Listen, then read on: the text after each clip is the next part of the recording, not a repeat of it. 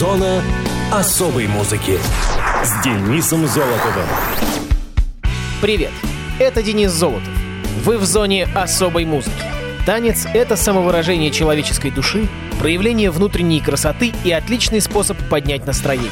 Международный день танца — праздник, посвященный всем танцевальным стилям. Он отмечается 29 апреля и был инициирован в 1982 году Международным советом танца ЮНЕСКО. Дата была предложена педагогом и хореографом Петром Гусевым в память о родившемся в этот день французском балетмейстере, теоретике и реформаторе балета Жан-Жорже Новере, вошедшем в историю как отец современного балета. Навер первым пришел к мысли о создании отдельного, независимого от оперы, в состав которой балет входил лишь в виде танцевального фрагмента, балетного спектакля. Свои идеи о балете как о законченном представлении с действием, основанным на драматическом развитии, он воплощал в собственных новаторских постановках. Навер первым начал ставить цельные танцевальные спектакли, имеющие законченный сюжет и разыгрываемые персонажами, наделенными характерами. Разработав принципы героического балета и балета трагедии, он написал ряд основополагающих теоретических разработок по постановке балетных представлений.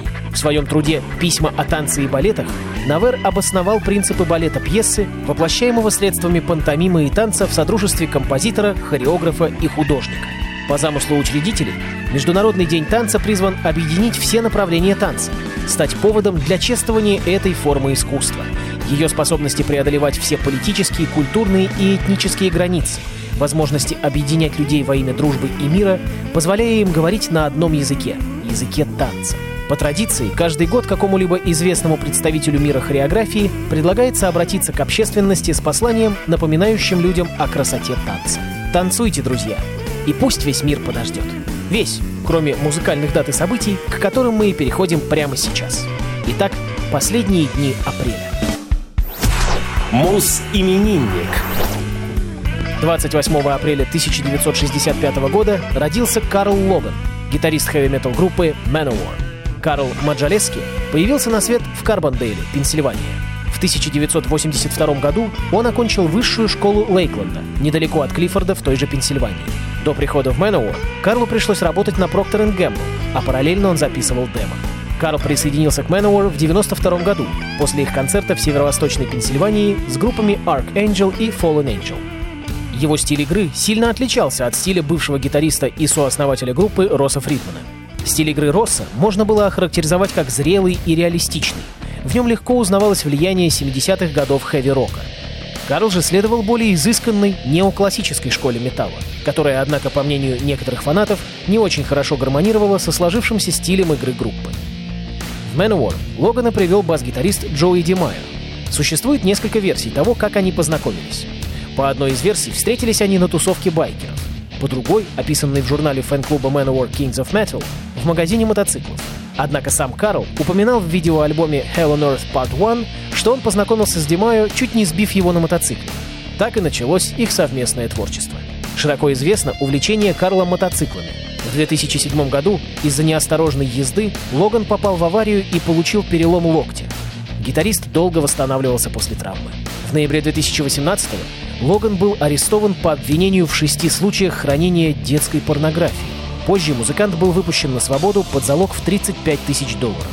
В связи с арестом Карл не смог принять участие в грядущем прощальном турне команды. Но, судя по заявлениям самой группы, на гастроли и выпуск, как ни странно, нового альбома события никак не повлияет. Честно говоря, для меня все это тогда было шокирующим фактом. Но, тем не менее, Карлу Логану 55 лет. В эфире Manowar. Один из самых известных треков группы. Warriors of the World United. Гитара Карл Логан. Here I soldiers stand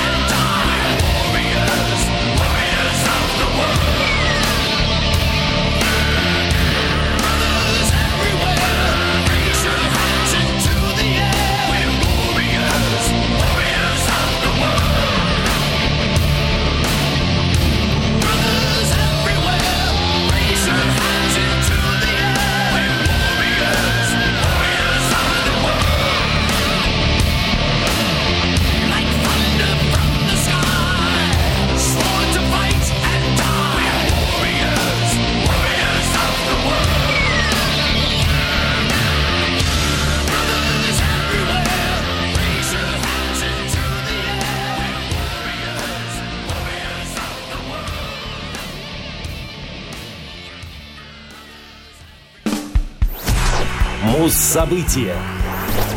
30 апреля 1991 года группа Yes выпустила альбом Union.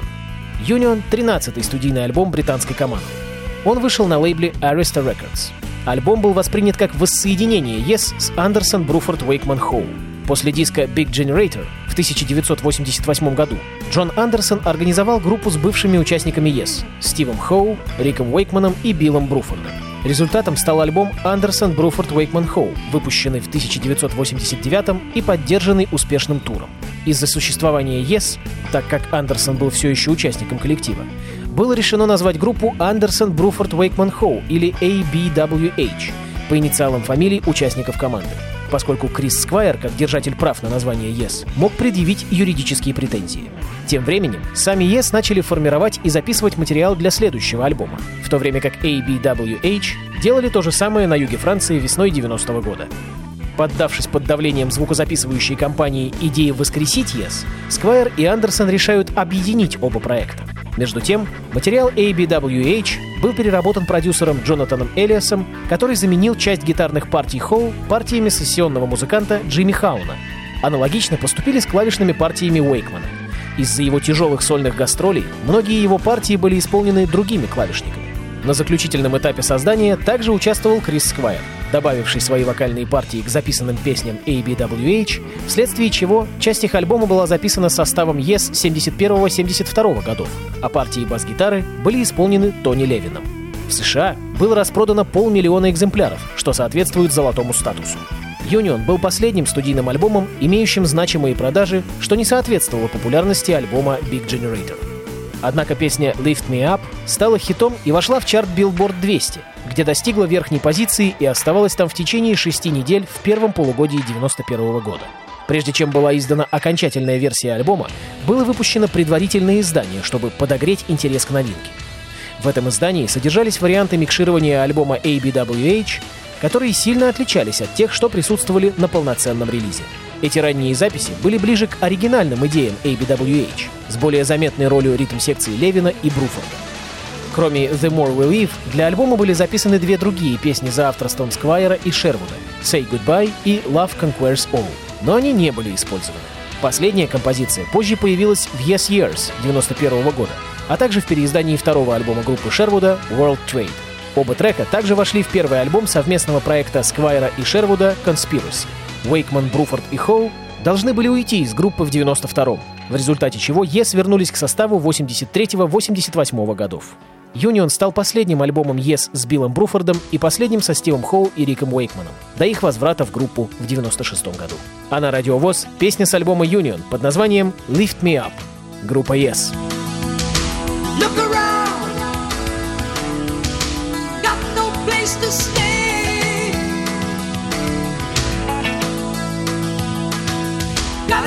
This town.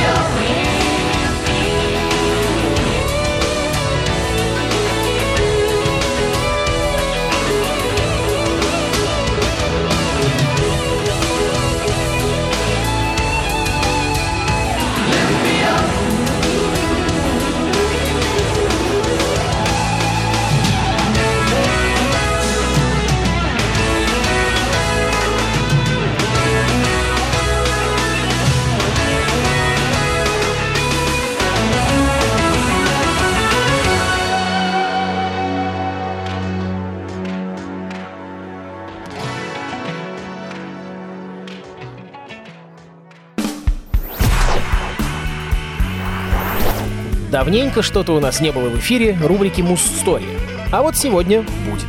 Расскажу вам, дорогие радиослушатели, об одном курьезном случае на радио. 23 января 1991 года радиостанция KLSK-FM в городе Альбукерке, штат Нью-Мексико, сменила свой формат на классический рок. В связи с этим 24 часа подряд в эфире звучала песня группы Led Zeppelin «Stairway to Heaven». Диджей радиостанции Джон Себастьян таким образом решил отпраздновать переход к новому формату. Дважды на станцию по просьбе взволнованных слушателей приезжала полиция. Один человек заявил, что диджей, видимо, получил инфаркт, а другой, что радио захватили террористы. Ведь фанатом Led Zeppelin являлся Саддам Хусейн. При этом большая часть слушателей не переключилась на другую частоту. Всем было интересно, что же будет дальше и когда это закончится. «Лестница в небеса» является самой часто заказываемой песней на FM-радиостанциях США. Джимми Пейдж не позволяет петь эту песню никому, кроме Роберта Планта. На своих концертах или играя ее с другим коллективом, он исполняет ее инструментальную версию. Пейдж, кстати, заметно нервничал, когда подошло время записывать соло, но потом сделал три разных варианта, из которых третий и вошел в альбом. Все они были абсолютной импровизацией, несмотря на то, что соло, казалось бы, имеет продуманную структуру. Stairway to Heaven — одна из самых известных рок-песен всех времен, но она никогда не участвовала в чартах, потому что никогда не издавалась синглом. Только радиостанции получили сингл записи этой песни, и эти копии быстро стали коллекционной редкостью. Группа пошла на этот шаг сознательно, так как осознавала, что песня стала вехой в их творчестве и не хотела, чтобы она постепенно оказалась чрезмерно затасканной. Впрочем, есть пара моментов. Каверы на песню попадали в чарты, хоть и не на первые места. А в ноябре 2007-го весь каталог Led Zeppelin стал доступен для легальной цифровой загрузки, и через неделю «Лестница в небо» попала в британский чарт. Существует забавная легенда, что в американских магазинах музыкальных инструментов запрещено, пробуя гитару, исполнять Stairway to Heaven. Миф получил распространение после выхода фильма «Мир Уэйна», где продавец музыкального магазина зажимает струны гитары, на которой играет герой, и указывает на табличку «No Heaven». Ну так ее мы и ставим в эфир. Led Zeppelin «Stairway to Heaven».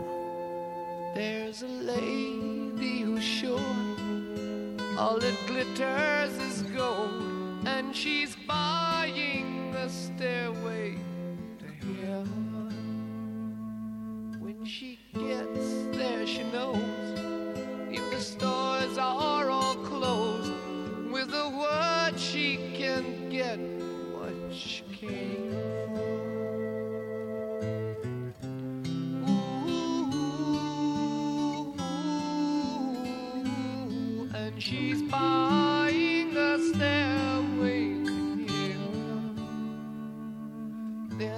sign on the wall, but she wants to be sure. Cause you know sometimes